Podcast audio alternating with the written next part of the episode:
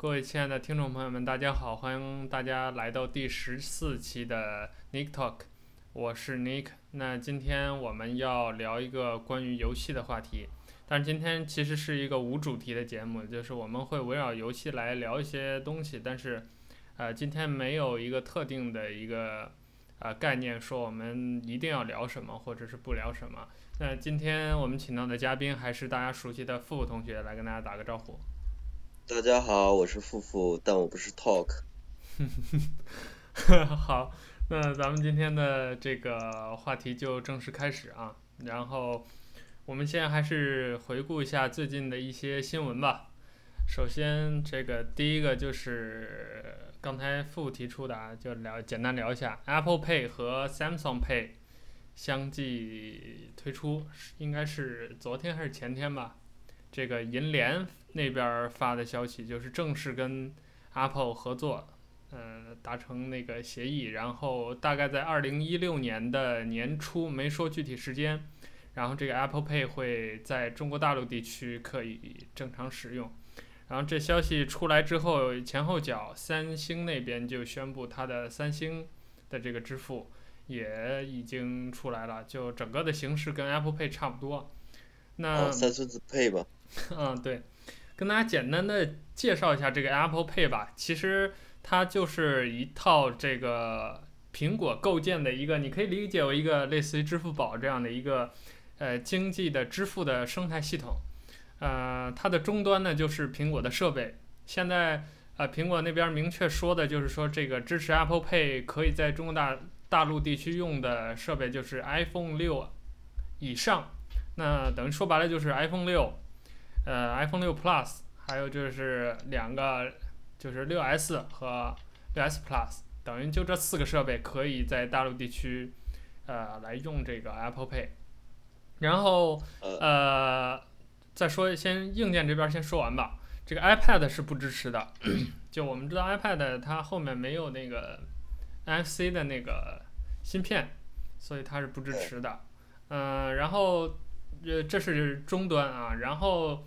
它这个怎么说？这个生态链啊，再往上走就是这个移动支付，它用的这个接口是这个银联。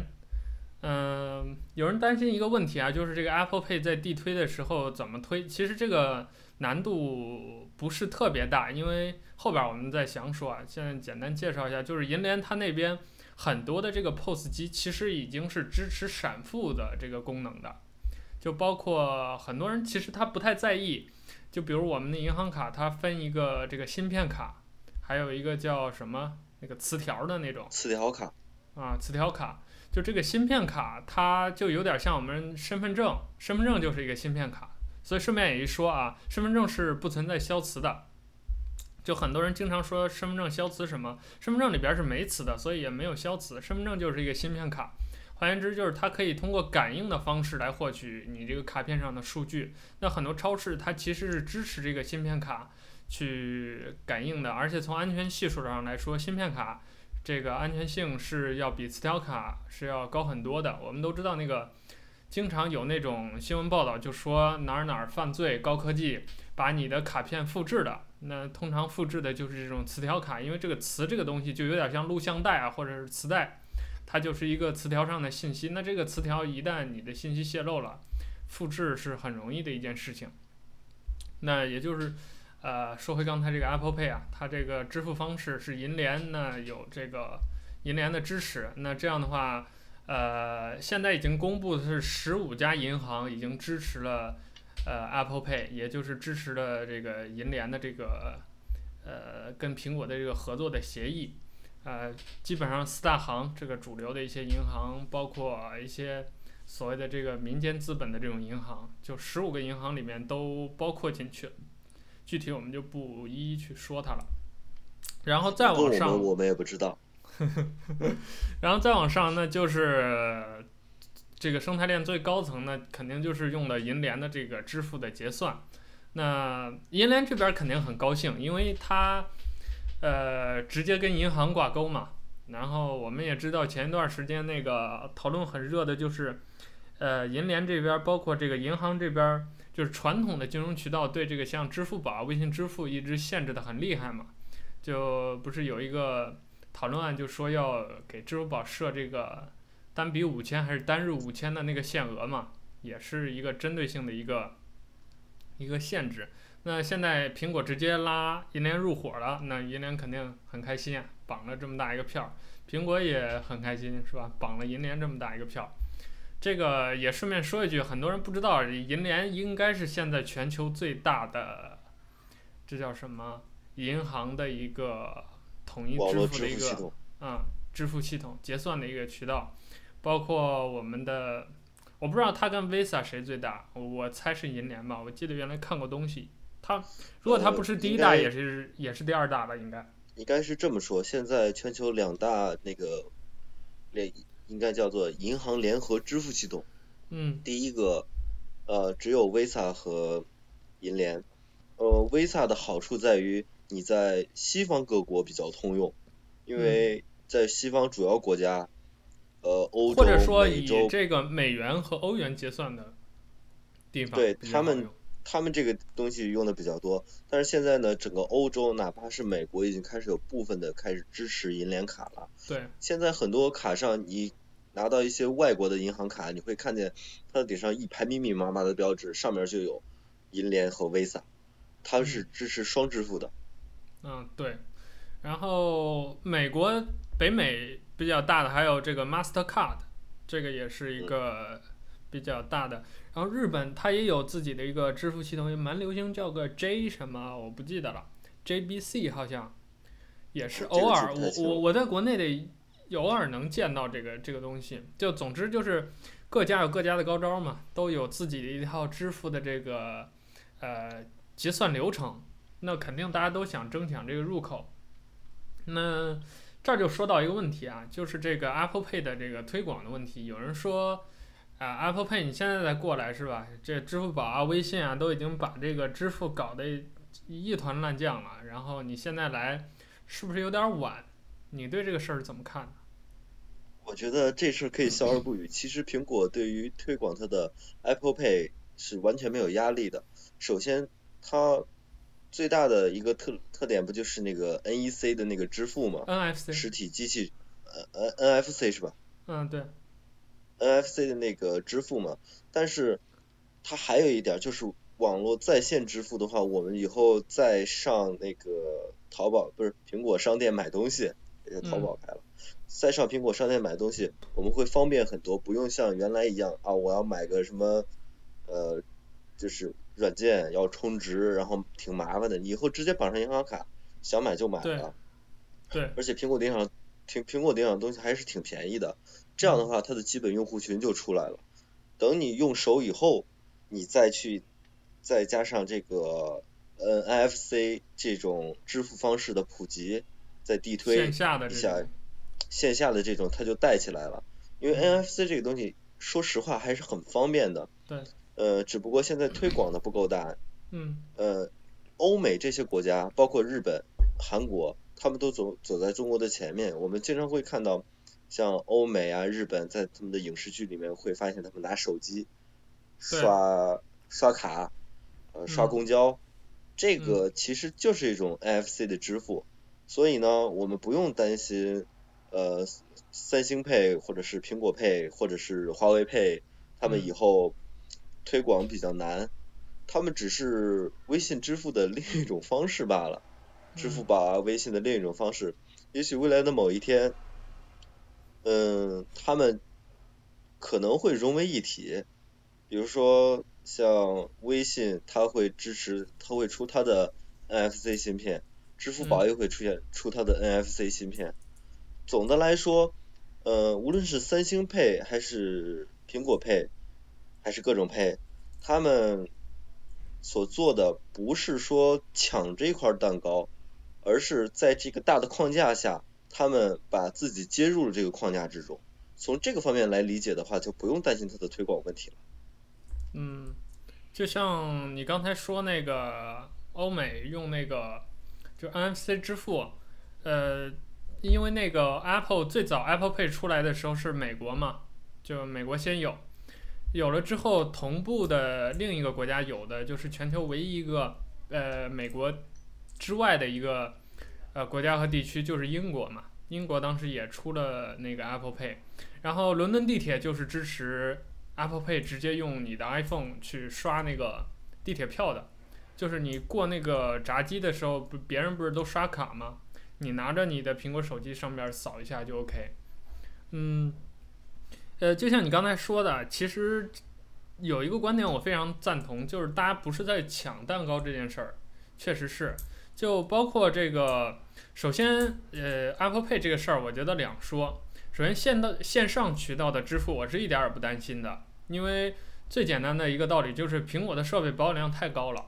就 Apple Pay 在推出的，就是在中国大陆地区推出的同一时段，呃，苹果那边公布的有那个宣传的一些页面里边就体现出来一个细节，就是有一个国产的 App 叫唯品会嘛，也是挺大的一个电商的平台，它就。呃，等于说第一批支支持了这个 Apple Pay 的线上的这种支付，那以苹果的这个 App 的推广力度，其实他想推一个东西，在线上渠道来说很简单，因为大家都在用 iPhone。就比如说，呃，尤其是北上广啊，就是一二线城市，Apple 的这种普及率特别高。像我在深圳坐地铁，每天就是我往那儿一坐，我对面一排人拿着 iPhone，各干各的。我左边一一堆人拿着 iPhone，右边一堆人拿着 iPhone，就自己一个安卓设备。啊，对你不是 iPhone 吗？我啊，我对我自己也也是 iPhone 用户，我也是 iPhone。那就大家都是 iPhone，你大家一看都是，呃，所以很多开发者，他现在做东西的做 App 的思路，不都还是先给 iOS 做 iOS 做吗？做完了之后给 Android 做，然后再什么考虑其他的。那呃，所以这个 Apple Pay 也是一样啊。就这个大家都有六了，都有六 S 的了，是吧？前一段那个六 S 刚出的时候，呃，3D Touch 这个功能很快各大那个 App 就上了嘛。就六 S 还没开卖，它这边就没还还没卖的怎么样，大家就已经把这功能上了。那 Apple Pay 一样，很快这些什么唯品会呀、什么一号店呐、这些跟阿里系呃没有直接的这个支付合作的这些，包括什么饿了么这种点餐，我猜很快就会支持 Apple Pay，这个非常简单。甚至我一直有一个大胆的猜想，就是将来淘宝也会支持 Apple Pay，因为这个设备太多，大家在这儿放着，用户基数在这儿放着，你这个光想搞自己那套肯定搞不起来。而且淘宝也没有封闭的说你只只能用我支付宝嘛，它毕竟还可以支持比如银联支付什么，所以它这口子还是开着的。当然线下渠道呢，就我觉得对于 Apple 来说稍微有一点难度大。就是现在，我不知道你有没有发现，反正我在这边是非常明显。就我现在生活出门是不需要带现金的，就一个星期出门大概现金花不了三十块钱。那我所有的吃饭、嗯，购物、日常生活用品啊，便利店全部都是用微信支付和那个支付宝支付来完成。就这边微信支付和支付宝的这个，嗯。线下渠道的支付已经非常非常普及了，几乎是各家各户，真的是连卖红薯的都要支持那个支付宝的那个就是支付了。那在大家已经养成这种手机掏出来啊点微信，然后或者是点支付宝的这种支付的习惯的前前提下，Apple Pay 想地推确实是有一点点难度的，因为它最大的那个。呃，就是从硬件上来说吧，最大的一个门槛就是你想支持 Apple Pay，你毕竟还是得需要银联的那个一个设备嘛，就是支持闪付的那样一个小的东西。但是支付宝和微信是完全什么都不需要的，有一些那个便利店商家他是用那个光枪扫的，但是有一些就是直接，比如说那个店员用他的自己的手机扫的。就我经常吃饭，有的店家都是用手机扫的。那手机人人都有嘛，但是你要额外的装一个银联的设备，这个就显得不那么那个。用个时髦话说吧，就是不那么接地气。我的感觉是这样。再一个就是，呃，还有一点啊，就是往深层次的考虑。你要知道，现在它对这个硬件设备是有要求，比如说现在呃支持。呃，因为 Apple Pay 它首先你要这个设备支持 Touch ID 嘛，就是要支持指纹解锁。那在中国大陆来看，支持指纹解锁的苹果设备卖的最多的，我个人的感觉应该是第一是 iPhone 5S，就现在你你还能很经常的见到 iPhone 5S。第二是 iPhone 6，然后这个 iPhone 6S 是很少很少的。那我想说什么意思？就是这个设备决定了，呃。就目前能够用上 Apple Pay 的这个消费者人群的阶层，它的整体的经济的水平啊、实力啊，要相对的比较高。那这样的话，这些人可能他进到这种小的餐厅吃饭的几率就比较少，或者说总的人数就比较少。那他们想有欲望或者有动力去用 Apple Pay，在这些小店里头付款的几率就更低。我想说的这个意思就是说什么呢？就是。当前中国大陆能用上 Apple Pay，在硬件条件上能用上 Apple Pay 的这些人，消费者总数还是比较少的。他们也有可能就是没有这样一个足够的人群或者足够的这种动力去刺激这些小的，比如便利店呐，或者小的这些大排档啊，去升级自己的一个闪付的这样一个硬件。所以这也是呃可以说隐藏的吧，对于 Apple Pay 地推的一个阻碍。然后。还有一个问题就是这个你刚才说的标准的这个问题，因为大家硬件上都用 NFC 嘛，但是 NFC 它接入不同的支付渠道肯定也是有接口的，所以大家愿意一起去做一个统一的接口，比如说 Apple Pay，哎，通过 NFC 扫，然后跟这个用，比如说我是一个三星的用户，我用一个这个 Samsung Pay。我扫同样一个这个闪付的设备，大家都能扫，然后都能接入银联，这个东西对于他们的共同的这个地推也是蛮蛮重要的。呃，是的，我是这么看的啊。首先呢，你要养成他们在线上的消费习惯，才有可能推广在线下的消费习惯。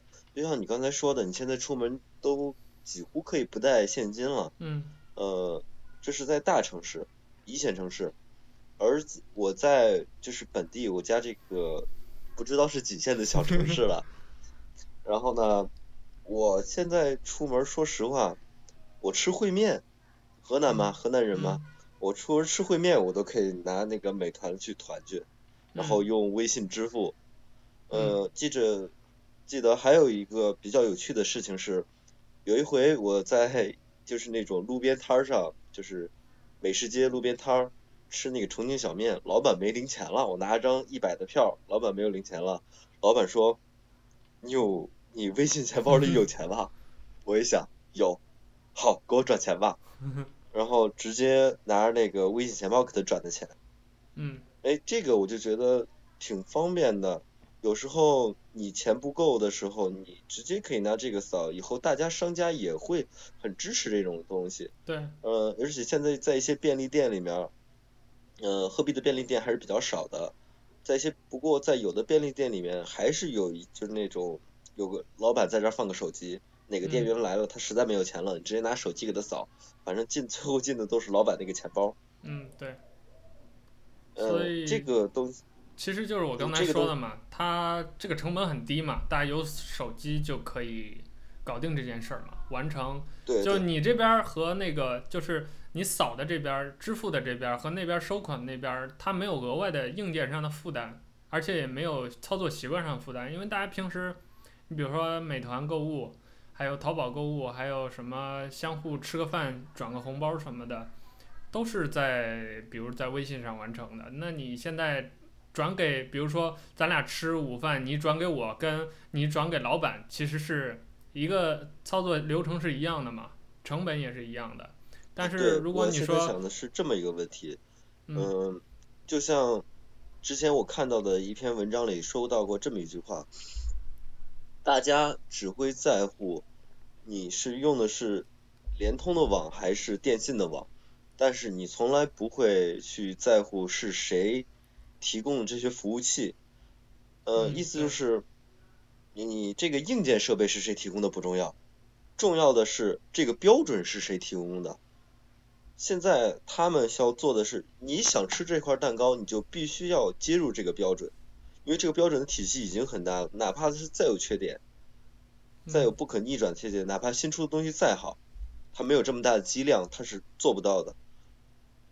所以说，这个是有一点从春秋走向战国，从战国走向大一统的感觉。嗯。好，那关于这个支付的话题啊，我们聊了还挺长时间，就先聊到这儿。下一个也简单提一下吧，一个新闻就是最近很火的这个在乌镇开展的第二届是叫全球互联网大会。然后因为我们的这个国家主席习近平他也去这个互联网大会现场，他不仅去看了、去玩了，而且还做了致辞，还跟这些科技界的大佬有会面、有交流。呃，然后这个各家吧都在通过这个事儿也是做一些宣传。嗯，这个互联网大会其实我第一届关注比较多，就是上一次我忘了是什么时候，也是在乌镇开的。然后当时我还看了那个现场的一些视频呐，呃，包括几个大佬的有一个类似于圆桌会议的这样一个事情。然后当时，呃。那上届那个互联网大会最典型的一件事儿就是马云和雷军就这个手机的问题在争嘛，然后马云的观点就是说啊，你这个小米小米你再牛逼是吧？你造这么多手机，你也是在污染环境。如果有一天地球毁灭了是吧？环境污染了，要这么多智能手表、手机有什么屌用？然后呃，当然雷军当时也回应嘛，就是我们这个小米。啊，是吧？我们这是生态链企业，我们有智能家居，我们还是要把手机搞好。就总之，当时这件事情给我留的印象蛮深。这一届互联网大会我倒是没怎么关注，除了前段在群里头朋友圈转的那个几个大佬吃饭那张照片挺火的之外，我是没有什么特别关注的一些东西。你有什么吗？我其实挺激动的，对于这届大会。嗯。为什么呢？因为习主席提到了我们，你没注意到吧？没有。习主席在致辞中说，我国有八亿网民，说我们呢有八亿网民哦，我们也是网民呀。真当习总不看 B 站。好吧，好吧，呃，说正经的啊，对于互联网这个事情。呃，第一届我也关注的多一点，第二届说实话，这个没有什么比较劲爆的新闻。所谓互联网大会，其实是他们内部的一些一种磋商，硬件商和软件开发商以及服务商之间的问题。对于我们来说，我们想看的是一个结果。就未来的一些更多的是一些趋势上的这种讨论。对对对，这是他们的讨论。嗯。对于我们来说，我们要看的是一个结果。对，它不像比如什么苹果的产品发布会啊，或者小米发布会那么具体，有一个很实体的一个一些东西出来或者怎么样，它就是大家去探讨一下，也没有什么结果，也这也不是一个要什么结果的一个峰会，也不会像前一段那个巴黎的呃环保的那个开的那个全球的环保会大会，然后还要签一个什么协议，标志着人类如何如何，这个也没有。其实我觉得这种峰会还是很好的，嗯、这个峰会至少大佬们在交流，不会各做各的，他们是一个相互联系的整体，不会像当年 IBM 做的事儿一样，妄图用 PS2 统治 PC 市场市场，结果他败了。PS2？这这，嗯，PS2 接口。啊，我还以为那个。索索大法那个那个 PS 不是不是啊，这个都是八几年的事情了。你跟你说，啊、家里有老人的 我都知道。好，那这个新闻就过了啊。再一个，今天最后一条新闻就是这个，我们刚才也在说的，小米要出笔记本了。那现在这个怎么说？严肃一点说啊，这个事情是半真半假吧？呃，真的是这个爆出的消息啊，各方面比较的细节比较多。然后，因为小米要做笔记本，这个传言也是一传再传了，包括小米的好多动作，招的很多人，包括小米那个生态链投资的一些企业，包括小米自己的这个技术实力和它发展的这个轨迹，也差不多到了这个该出笔记本的这个关口了吧？可以说，因为。基本上这个跟智能设备有关的电子产品，它该出的都出了，连车都出了嘛，就是那个，那叫什么？米车？呃，不是那个，呃，哎，话到嘴边说不出来，就是两个轮子站在上面自己走的那个那那个车叫什么？代步的那个东西。就今天互联网大会，哦、小，小米的那个电动车。啊，就习总还玩了一下那个车嘛。我前一段去数字尾巴参加活动的时候也玩了一下，还可以。我忘了那个车叫什么了，不重要。总之就是小米该做的都做了，是吧？出一个笔记本，当然也都不奇怪。而且以现在小米的这个跟硬件商的这个关系，比如说跟 NVIDIA，呃，他们的这些关系，包括各渠道上，索尼、呃，索尼、LG，他们这些供应链具体的做芯片的也好，还是做这做那的也好，关系都还不错。那还有像什么跟夏普做屏幕的。啊、呃，所以如果小米真的要出笔记本，其实难度也不是很大。然后现在流出的这个消息呢，有两个版本，一个是说小米要出一个十三寸的笔记本，这个是大家都基本上认定的。再就说这个小米要出一个十二寸的，就是跟那个苹果的那个超薄的，目前最薄的那个笔记本 New MacBook 是差不多同样大小。这是一个版本的说法，再一个版本说法就是说，小米这边要出三款笔记本，一个是十三的，一个是十一的还是十二的，再一个是十五。十二的。啊，对，再一个十五的，就是出三三个。那如果它出了十三加十五这样一个搭配，那就是一个很标准的笔记本厂商的一个呃规格的一个标配了。因为现在比如说苹果最典型就是十三十五，然后微软那边啊、呃，微软那边是 Surface 啊，不管它。然后，比如戴尔这边也是十三，呃，新的 XPS 十三十五，包括外星人 Alienware 主打的也是一个是十五，一个是十七，都是高低搭配的。那小米这边如果出一个十三十五，也是，呃，可以说比较正常嘛。它如果出笔记本的话，但是啊，这个新闻当中提到了一点是让我比较担心的。首先，表个态啊，我个人是蛮期待小米出笔记本的，因为它要出。肯定比国内的这些什么杂牌厂商、代工厂商出的那种，啊又便宜，虽然配置看起来挺、挺、挺唬人的，但是这个质量没保证的这样的笔记本肯定是要好多了。再就是它的价格控制肯定又会比这些一线的品牌要控制的好一些。但我比较担心的就是，它新闻报道当中这个留言当中说小米有可能基于成本的考虑，啊会用上一代的这个 CPU 核心。那这件事情我比较担心，因为那一代 CPU 就是一代架构嘛，那一代架构就是整个关联的功耗啊、性能啊，然后整个笔记本的表现呐。我如果要买一个新的产品，我肯定是希望买一个最新一代的这个架构的笔记本嘛。这样的话，啊、不然的话我买它就感觉啊，我用现在的钱买了上一代产品，就觉得肯定心理上至少是一个亏欠。呃，对这个我也看这个新闻了，我看的 是第二个版本。嗯。呃，一个是十二的，一个是十三的，还有一个是十五的嘛。嗯。嗯，我是觉得第二种的那个可能性比较大。以小米的尿性，它肯定要出一个巨便携的，然后一个相对便携的，然后出一个相对传统的。就是这个打性能的这种。对对对。嗯，这样的话，它这样，如果这么说的话，他说的那个使用上一代，呃，CPU 就是或者是构架的这种传言就可以接受了。这样的话，它那个最低端的那个仅仅处理办公用品的话，那么其实这一代跟上一代没什么区别了。你要在体验上，用户体验上就没什么区别。就像现在现在的红米还用的是。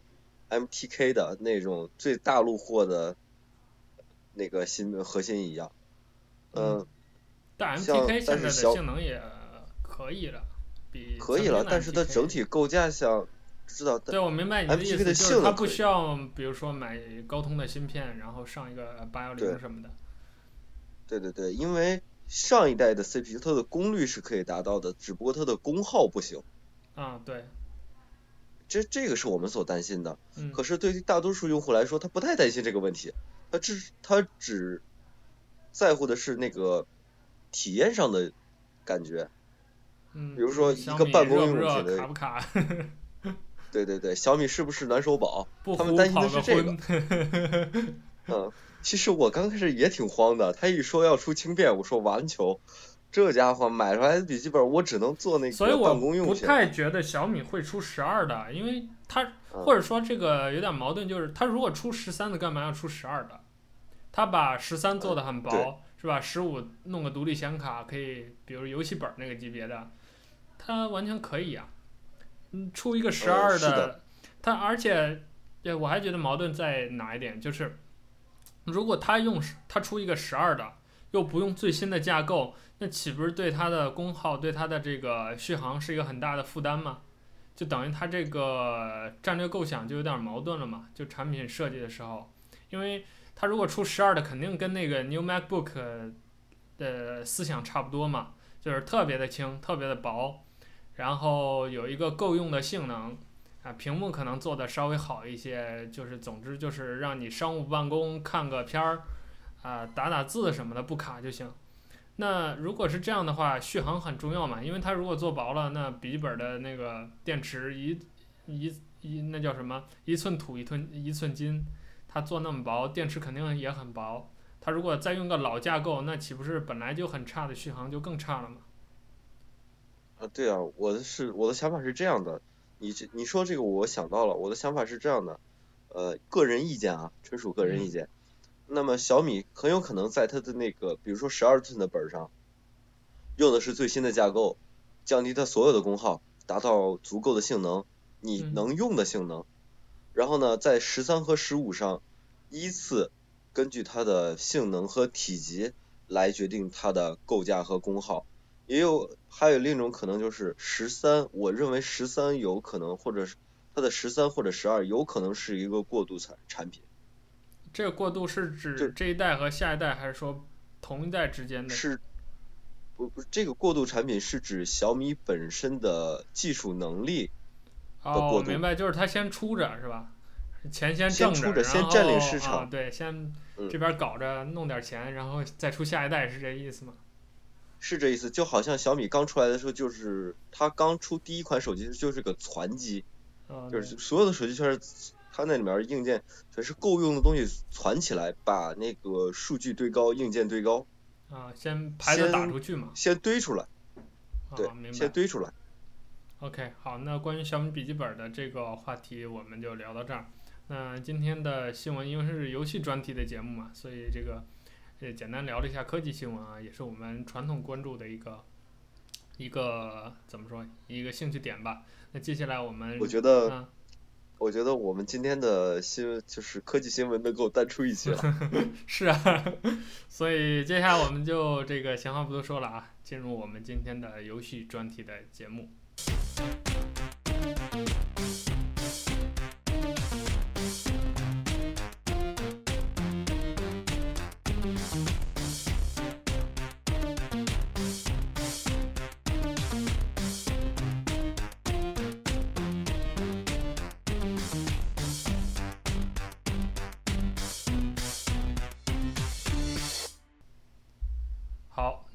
接下来我们开始聊游戏，呃，游戏也是先说一个游戏新闻啊，呵 呵前一段发生大事，啊、呃，当然跟最近也有一点点关系，就是前一段那个应该是上个月吧，还是这个月月初，呃，黑色星期五，然后各个游戏商店都打折了，呃，Steam 商店是优惠最大的，因为它的好游戏比较多嘛，比如巫师三啊，然后 Skyline。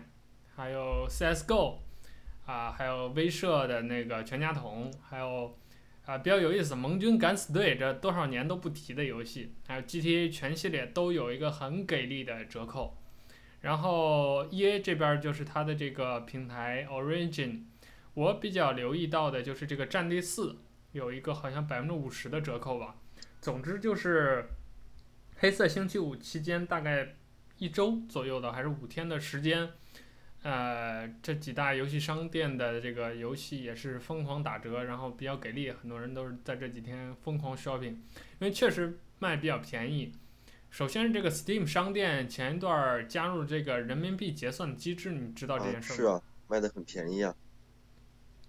啊，对，就是这个让全国人民都高呼 Steam 良心的、啊、良心的，就是他用了这个呃人民币结算的机制之后，它不是按美元的那个价格一比一进进行结算的啊，不是不能说一比一啊，就是按汇率，它不是按汇率结算的，而是按人民币这边单独做了一个定价，而且这个价格是比按汇率那边折过来是便宜的，甚至便宜很多的，就不考虑黑五打折啊。这个也便宜好多，然后大家就觉得我操，这 Steam 是良心，甚至很多都成了那样的一种状态，就是你比如说美元，那、Steam 原来美元的定价这个游戏是十美元，那可能到中国区就成了十人民币这样一个恐怖定价，这中间就差了六倍的这个差价了，所以大家也是买买非常爽。我当时也是黑五没打折之前，那个《帝国时代二》就是微软的那个经典的。砍树伐木工那个游戏，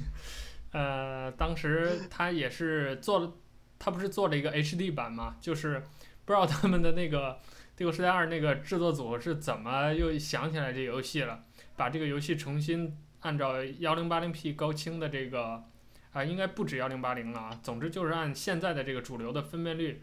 给它进行了一个高清的重绘、分辨率的适配，包括加入了一些游戏的剧本啊、元素呀、模式啊，给它重新打包做了一个高清版，然后又把这个游戏重新在 Steam 上线了。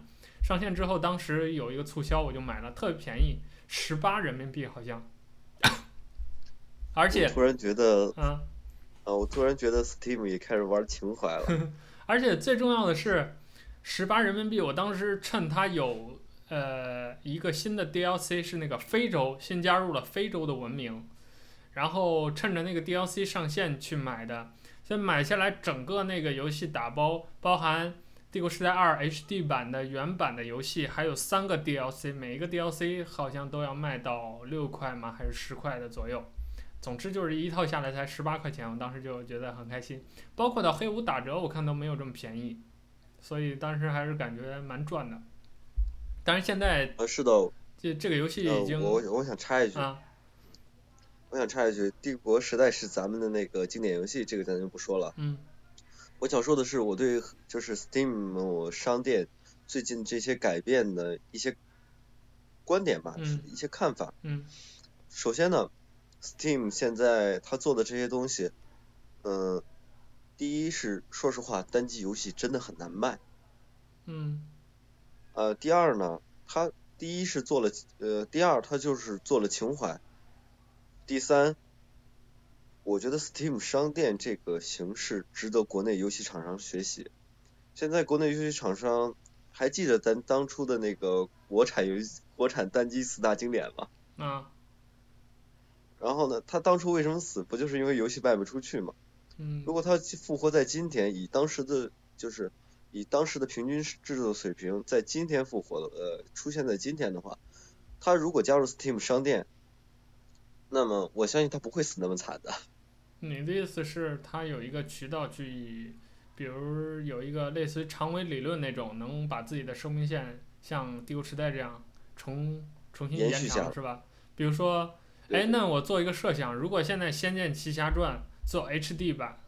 画面还是《仙剑九八》的那个级别，但是它支持了高清的分辨率，啊、呃，可能在系统上做了一些调整，然后加了一些支线的剧情、人物的这个表情啊、头像，当然也进行了重绘。你会买吗？会呀、啊，我是情怀吧。对，那我明白你的意思，所以你的意思就是挣这部分玩家的钱是吧？对。嗯。然后这是一个，第二个就是新的单机游戏。比如说像当初玩的那，你买那个正版游戏是什么来着？嗯，哪一个？还送个手柄那个？送手柄，我操！古剑奇谭。啊，我呃，古剑奇谭啊，我没有买那个手柄版的。对，但是古剑奇谭我，还我还他妈对你说起古剑奇谭，我买了两份，我操，给我气的！我之前买了一个实体版，我给忘了扔柜子里，然后有一天我想玩了，放假的时候，那时候还上学呢。我就又买了一个数字版的 CDK，然后完了之后，哎，一回头，而且我的古剑还是铁盒版的，我操！现在 那个古剑还在家扔着，你继续说。对啊，呃，像古剑这个东西，它当时卖的时候，其实说实话，大家不愿意去买，有一个很重要的原因，呃，有有一部分人不愿意去买，有个很重要的原因就是它支付太麻烦了。你的意思是要跑到淘宝买个 key，啊，对，然你要我要跑到什么？对，我要先下个游戏，再去淘宝，然后再下下来。如果他当时做成像那个，就是现在 Steam 这样的，直接卖游戏卖 CDK，然后一套全打包，一条龙服务等于你在这平台只要一支付就完事儿了。就完事儿。然后整个那个这个平台还有很多游戏供你选，呃，我觉得国内缺一个这样的平台。哎，你这么一说，确实是啊。比如说，呃，轩辕剑，我呃国产三剑里面，我是轩辕剑系列的铁粉，就我最铁的是轩辕剑，其次是剑侠，最次才是仙剑，因为仙剑我基本上只粉第一代。然后这个，轩辕剑我基本上是代代都买正版了，但是后来大概轩辕剑五以后吧，还是多少以后，就有了它不是有呃现在流行的那个数字激活的机制嘛？就是你在网上买个 key，然后你去官网或者在哪儿下载那个官方的客户端，装上之后把这个 key 输入进去，OK，游戏激活就可以玩了。它这个就很麻烦，就是。你每一次这个，因为它的这个 key 只授权你一个人的一台电脑，就是一台设备上装这游戏。你比如说我有一个本儿，然后有一个台式，我这个台式上装了，我本儿上又玩，我输这个 key 就不能再用了，就是它会提示你啊，这个 key 已经被呃占用了，因为它是在线激活的嘛。所以它很麻烦一点，就是你如果想把这个游戏删了，你就得把这个 key 先反激活一下。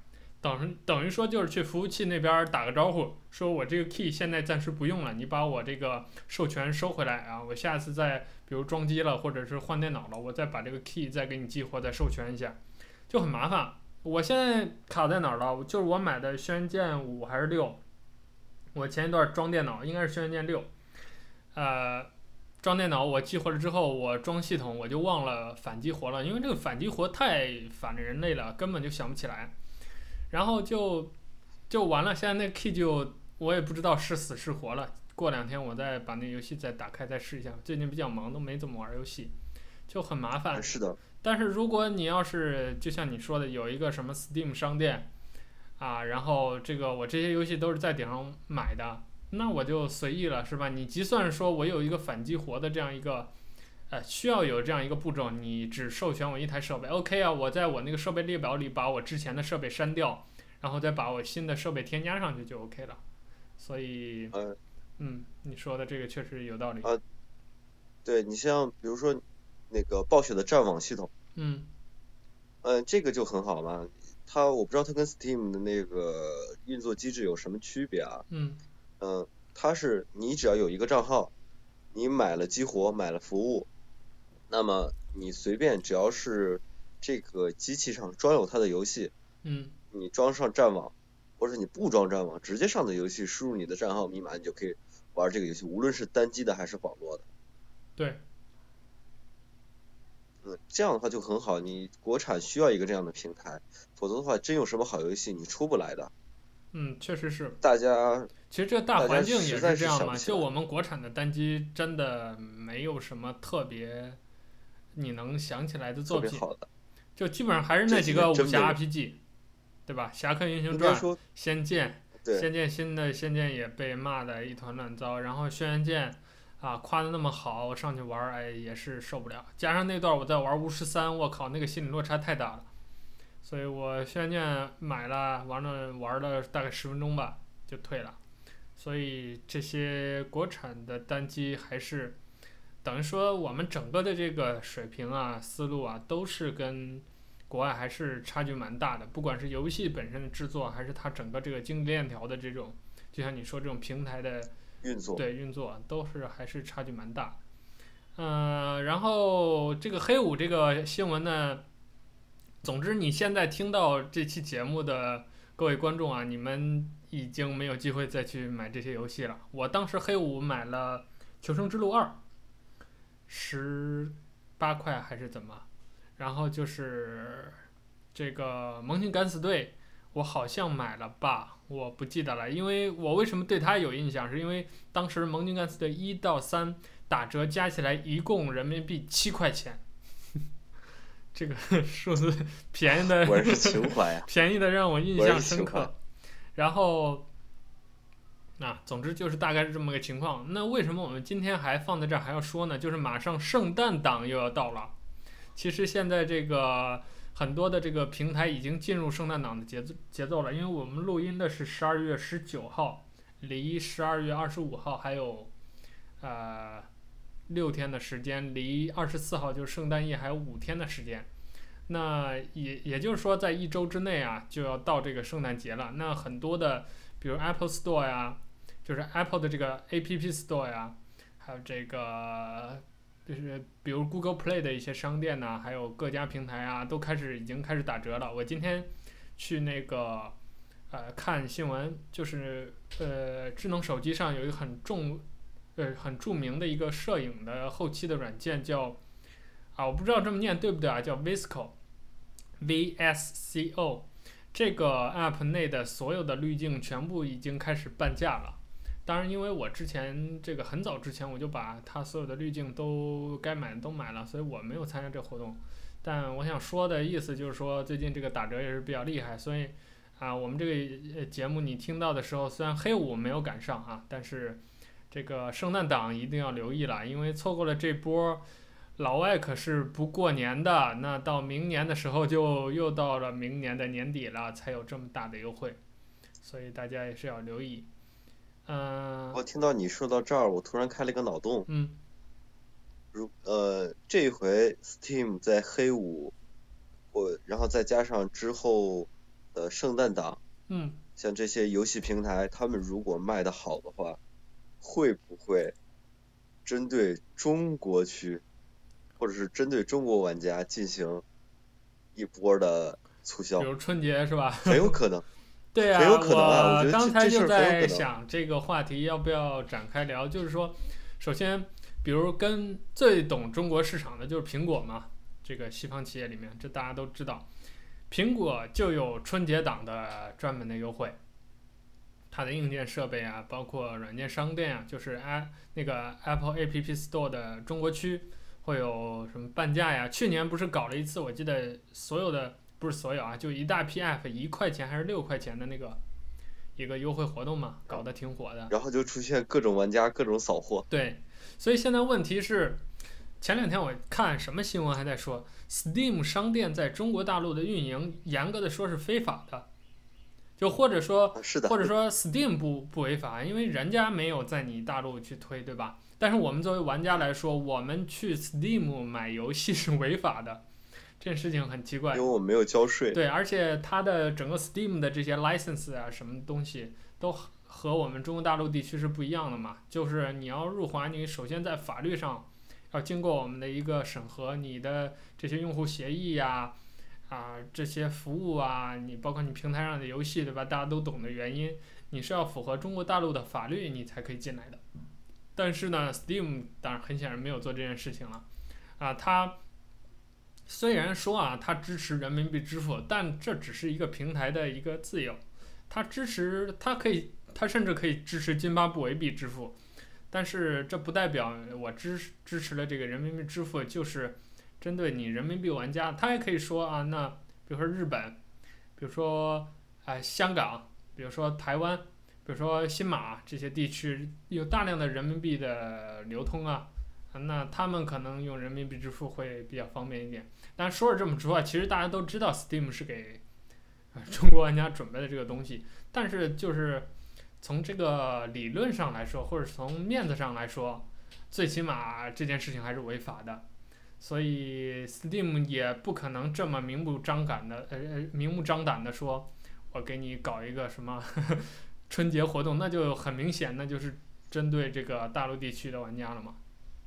啊，对了，我突然想到一件事情，嗯，刚才我说的不太准确，就是说中国没有像 Steam 这样一个平台，嗯，腾讯已经在做。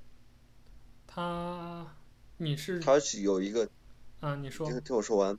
呃，腾讯它有一个腾讯的游戏平台，但是它支持的全部都是腾讯的网。哦，我知道你说的那个东西了，就是它也有点像那个暴雪的战网的那种感觉，对它像，就是你一个账号，然，后这些游戏你可以免注册，然后只你只要是在里面，你可以在顶上消费，啊、就是对不用再进入游戏再充值再消费。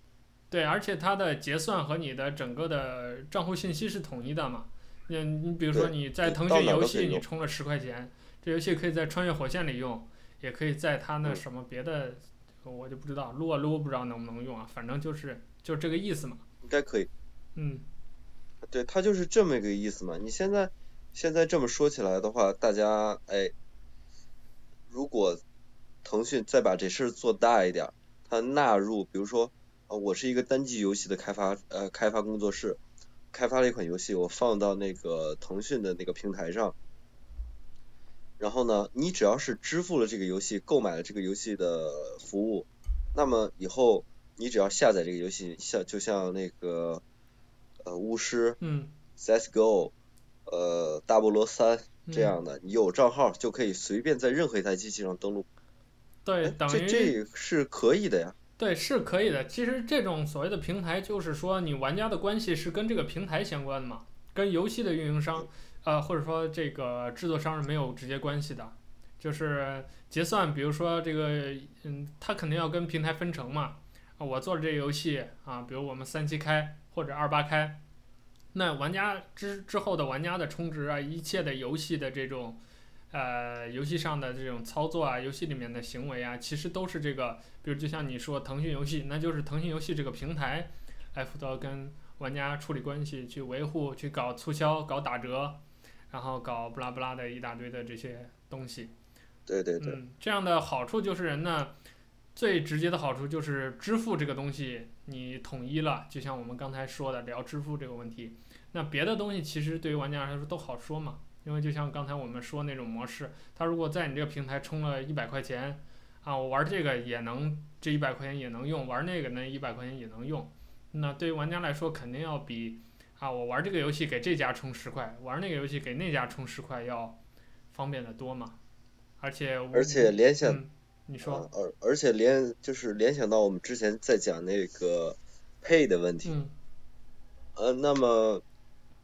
我就我我的那个腾讯游戏平台，我依然我应该可以用微信来支付，那这样就太方便了。嗯，对。我想玩什么游戏，可能脑子一热，哎，我就想玩这个，我就想玩这个这会儿，直接拿出来手机，然后开始拿微信开始支付。对。好了，游戏卖出去了。嗯。有时候怎么说呢？这句话说的有点不太地道，但是的确是这么个问题，就是有一位。在一个我在一个老的一个就是游戏论坛上，然后看到一位老的游戏玩家说过这么样一句话，啊、呃，他们说，在我们就是中国游戏最红火的，就是最上升期的那个年代，我们没有能力也没有渠道去购买正版游戏。对。然后呢，现在我们有能力了，但是没有渠道去购买。嗯。也没有游戏让我们买。有道理。确实是，最重要的是没有游戏给我们买了。对对对对，现在是有平台了，然后就差游戏，也有支付方式了，我们也有购买能力了，就等着这些游戏了。对，而且其实你有没有发现，就在我们小的时候，我们那一代可以说是亲眼见证了，比如说互联网啊、电子游戏啊，啊，尤其是电脑游戏啊这些发展和成长。我们那个时候是最有游戏欲的一代人。到现在，我们其实是对游戏最有购买力的一代人。就我们还在玩游戏，呃，大作也都天天关注，天天玩。而且，我们现在这代人都基本上大学毕业啊，工作呀，或者是有的稍微小点，九零后出的那些人，就是，啊、呃，还在上大学，大家都是能掏得出这个钱，买得起，而且愿意买的这波人。但是很尴尬，就是就像你刚才说的。我们国产没有什么好游戏可以买，买来买去都是在给国外开发商做贡献。当然，这个不是我们在说不能给，比如搞民族主义啊，啊，不能给国外开发商不支持洋货啊，不是这个意思，而是说我们国产游戏当中其实有好多，比如《仙剑》，它为什么留给我们那么深刻的印象？原因是有好多国产的这种。只有我们中国地区能够享受、能够感受到的那种啊、文化呀，或者一些游戏当中的元素呀，或者是等等等等。如果国内没有人做，那我们真的就是什么也玩不到。我们虽然比如玩巫师三很好玩，啊，玩这个什么 GTA 很好玩，但是当你看到游戏当中的主角都是那种啊白人，呃白皮肤。金发，然后蓝眼睛，肯定这个文化上玩游戏的这个心理的感受上，跟你玩李逍遥是吧？玩独孤剑这种感觉是不一样的。对，呃，说到这里，你应该知道《刺客信条》出了一款什么？编年史中国的啊，编年史。嗯。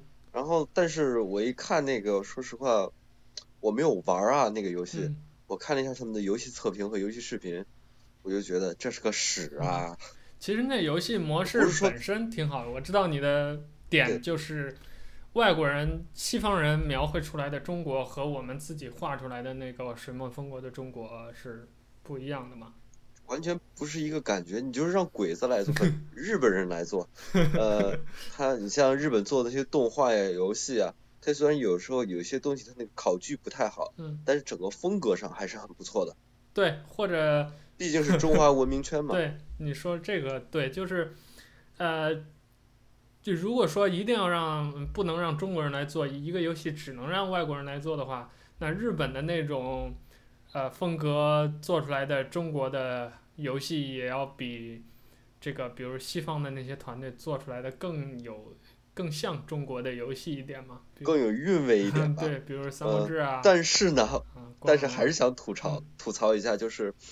嗯，日本日本人那个现在做游戏的那些风格，已经不是在欧美游戏熏陶下来的中国人所能接受的了。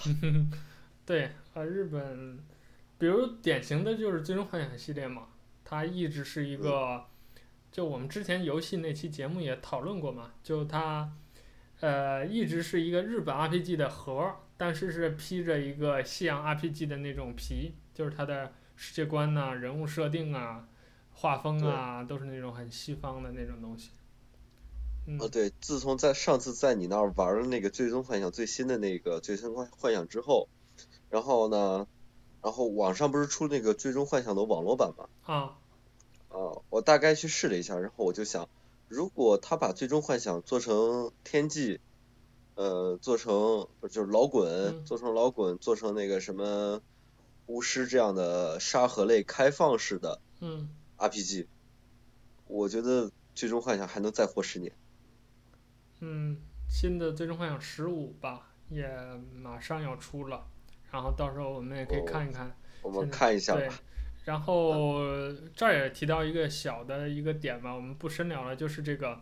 日本的 RPG 近几年来的衰落还是比较明显的，就你会发现很明显的这种美式 RPG，就典型的就是巫师，就非常的流行嘛。然后开放式的这种剧情，开放式的啊，对，看门狗啊，对对对，整体都是这种。而且你知道这个东方的或者说日式 RPG 跟这个美式 RPG 的这个整个的游戏的策略都是完全不同的嘛。然后。东方人比较喜欢回合制的这种，或者说围绕计时，你整个的这个游戏系统，啊，还是不是？我咋觉得是光日本人最喜欢回合制呢？大陆这边好像因为我们没有自己的一套东西嘛。你比如说《仙剑》的时候，大家都比较那个时候玩 RPG 就是回合制嘛，就对那时候就是对那个时候也是受日本的影响很深。然后到现在我们主要玩的都是欧美的游戏，然后大环境就是我们。中国玩家就是必须跟着大环境走嘛，现在大环境就是美式 RPG 流行嘛，那我们也玩，比如现在的网游都是学的，3D 的，然后开放式的，计时的，啊、然后包括整个的游戏系统，并不是很看重，啊、你比如说你像传统 RPG 那种数值的成长啊，甚至于装备的更换呐等等，它更考虑你操作上的一些策略呀，或者是你的整个技能的一些组合呀，等等等等。就跟那个日式 RPG 或者说传统 RPG 还是区别蛮大的嘛。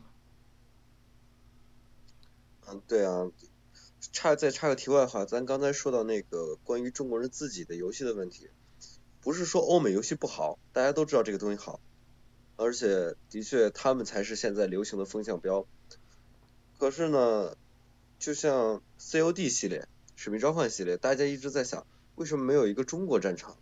对啊，而且战地不是做过，嗯、做的就就 杀鬼子也是在 太平洋，绝对不上大陆来。对，这也是政治啊、嗯、政策啊各方面的原因嘛。第一是政治政策，第二就是如果你让中国人自己来做的话，那么网上有很多的铺天盖地的那种设想跟设定，咱们就不再谈了。那他们做出来的绝对不会就是欧美主义风的那种东西。嗯。让中国人自己来做的话。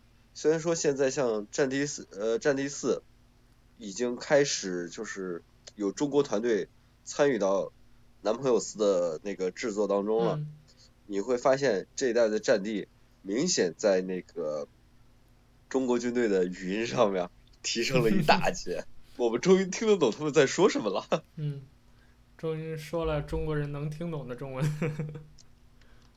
对呀、啊。嗯。好，那我们就这个关于黑五的这个话题啊，也是聊了好多。那我们下一个话题吧，这个聊聊辐射四吧。最近我们玩的游戏，嗯，这游戏我玩的其实不多啊。辐射四，关于辐射四这个游戏讨论，呃，前一段时间游戏刚出的时候可以说是铺天盖地。然后我们今天也不聊这些历史了吧，我们就简单聊聊自己玩的一些感受，因为。想呃知道就是系统的了解辐射的世界观呐、了解这个游戏，推荐大家去听集合网前一段时间刚刚做完的一个九期还是十期的一个系列的播客节目，然后把整个这个游戏介绍的很细，我每一期都听了，然后一会儿录完的时候，我也会把这个他们那边的那个集合网的链接。整个这个系列的链接放在我们 nicktalk.com 的这期节目的 show note 里面，然后大家也可以有兴趣的话去听一听，嗯、呃，了解一下辐射这个游戏。呃，这个游戏我玩到哪儿，我就玩到第一次遇见死爪，然后我把它干了，然后就没有然后了，我就玩到这儿。等于说这个游戏整体的这个框架这些东西我都没有亲自上手，都是在视频里看，然后看别人玩。啊，看介绍、看攻略等等这些，你玩的怎么样？我玩的其实比你多不了多少，然后我觉得这这一代辐射四还是比较开放的，而且真正像一个辐射了。辐射三的话，那第一个它这个基调太昏暗，第二它整个操作系统上看着像是辐射系列，可是里面很有很多有那个内涵的东西，它已经。说找不着那个影子了。哎，我们先先站站个队吧，先确定这样一件事儿，就是我发现最近媒体很少去，就不太敢说这个话啊。你认为这一代的辐射是历史上最好的一代辐射吗？嗯，我觉得应该算是了。反正我的观点是，我表态是，我觉得是。我觉得应该算是。你要是对于一些怀旧党来说的话，它的确不是最好的。嗯。嗯。不过，但是你不能再去玩以前的那一代那些那种游戏了，你是受不了的。它只存在你的美好的记忆吗？印象之中吧，美好的记忆之中。辐射这个东西，它现在它剧情再给大家简单说一下吧。上一代是儿子儿子找爹，这回是爹找儿子的后代。嗯，对。然后上一代有一点很就是让人不爽的，就是。除非你打出来好装备，嗯，好装备是跟你无缘的，否则看人品，那这个纯看人品。这一代呢，只要你有足足够的技能点和足够的资源，你想造什么都行。对，所以这代是被大家有一个调侃的说法叫捡垃圾嘛，就是因为游戏当中有这样一个系统，就是类似于一个游戏内部的一个养成系统，啊，或者说一个模拟经营的系统吧。就是你可以在游戏当中搜集很多的资源，然后把这些资源其实无非就折合成什么钢铁呀，嗯，什么呃木材呀这些东西，然后你可以盖自己的小屋，然后也可以在这个小屋里面，比如说架上设备，做一些自己的装备呀、武器呀，像枪啊什么的，还能改造自己的那个机甲，所以大家就。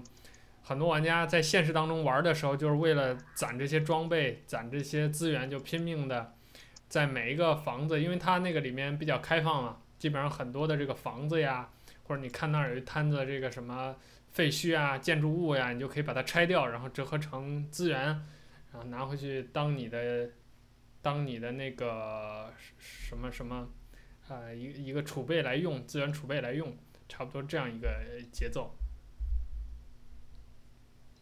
呃，对啊，所以说这个这代辐射的开放性上是很好的，这是它比前代辐射，就是之前这好几代的辐射，就是最有建设性的一点。嗯，多的吧，咱也就不说了，网上有很多的那个测评啊什么的。呃，还有一点就是，我觉得它比上一代好，比辐射辐射是三好的一点是在于。它整个基调上更像一个废土，而不是一片废墟。嗯。废土顶上也是能长出来树苗的，但是废墟上是什么都不会长出来的。辐射三顶上那里面就是完全昏暗、完全黑暗的一个基调，让你一直走到底，让人一直在压抑。说实话，玩完辐射三，我心里挺压抑的。但是玩辐射四的话，我心里其实是有希望的，你知道吗？我能感觉到希望。只要我去奋斗，只要我努力捡垃圾，我就有更好的生存环境。哎，你这个说的我特别赞同，就是你会发现，呃，这一代的辐射整个那个环境，就是游戏里面的那种光影效果呀，那个色调，它是很明亮的。就虽然那个，因为游戏一开始剧情嘛，这点可以稍微剧透一下，就是游戏当中，它不是这代你可以选男女吗？但不管你选男选女，反正最后的结果就是你的孩子和你的另一半被关在了另一台那个地下室的机器里面，然后，呃，为了守护这个孩子，他和孩子就被抢跑了，然后他就被这个不能说是敌人啊，就是这个可以说政府的这个看管避难所的这些科学家吧，被他们给枪杀了。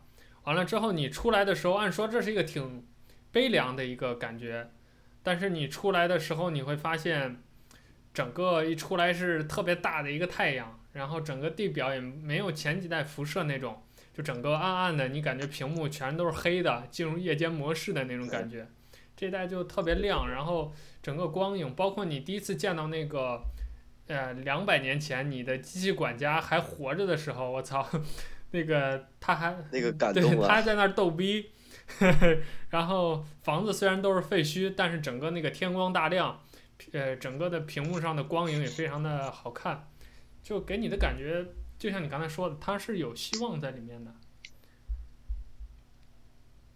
是啊，你是像最那个给人印象最深的就是，你出来以后，他看到你看到的那个什么，有一条小河，嗯，上面有一座木桥，嗯，那个河水是真清亮。嗯，对，根本不就像不像核大战之后像辐射三里面，然后满地的那所有的水沟里面全是污水，全是就是跟到了工业废水一样的东西。对，它呢明显就是说有辐射，但是辐射是多少年之前的事了，水现在只带辐射，别的什么东西都被已经被净化掉了。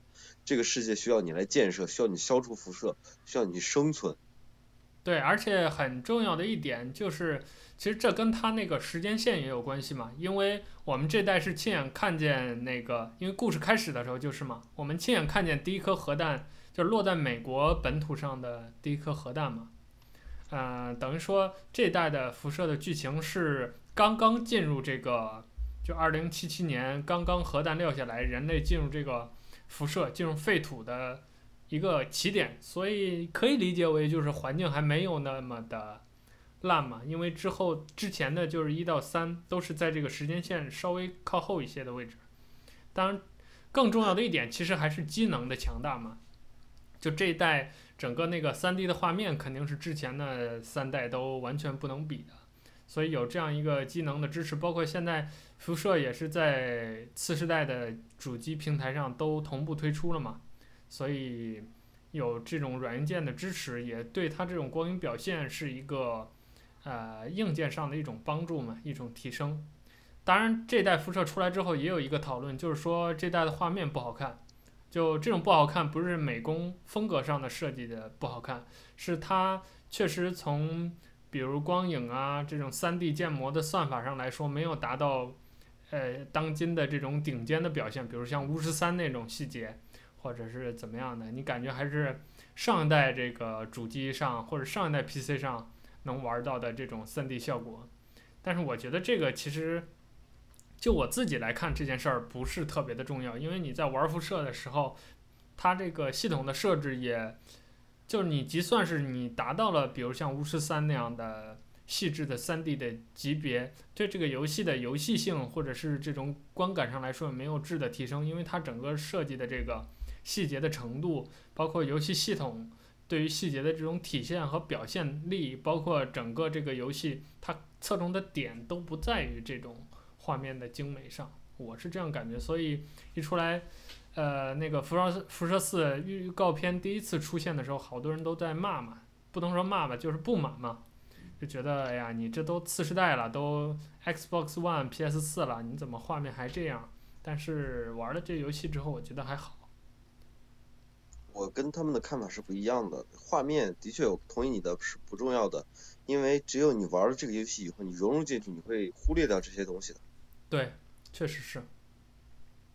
嗯，因为画面对这个游戏剧情来说，你好像有一个游戏叫做《我的世界》，嗯，那完全就是一个像素游戏。对。但是真正玩进去的人，他就不在乎这些东西了。什么画面啊？玩的又不是画面，我玩的是沙盒，我玩的是整个游戏的体验。对，因为而且游戏当中它这个游戏也没有那种让你，比如像。巫师三里头，你骑着马，你要看那个日月的那种变换，你有欣赏风景的那种镜头，或者像 GTA 五里面，你开着车到海边兜个风，它没有完全没有这种桥段，所以你就算是有好多你只要能看用不上嘛。对，你只要能看清楚哪有垃圾哪没垃圾就行了。对，就是这种感觉。嗯，嗯辐射嘛，至于嗯系统这方面，我觉得还是不要。多讲了，因为这个系统太庞大、太复杂了，呃，这个需要大家自己花一百九十九人民币自己去体验去吧。好，那我们关于辐射就聊到这儿吧。那咱们今天这个游戏，呃，这个节目我们分成这个上下半场来做吧，因为今天想聊的内容比较多。那我们今天关于上半场的内容就先聊到这儿，因为我们已经聊了有一个多小时了。光说前面那个 Apple Pay 就说了好久，然后黑五也说了好久。我们可以做成三集吗？呃，两集肯定是能做下来的，三集再看吧。我们可能在后面一边聊着一边往里面加东西。然后下期我们会聊一些其他的最近在玩的游戏，还是没有特别限制的一个主题。总之，我们最近关于游戏的话题也是好久没聊了嘛，想集中的拿出来说一下我们对于这个游戏的一些看法。那好，今天我们第十四期 Nick Talk 呃的上半场啊，就先聊到这儿。我们下一期下半场再见。好的，大家再见。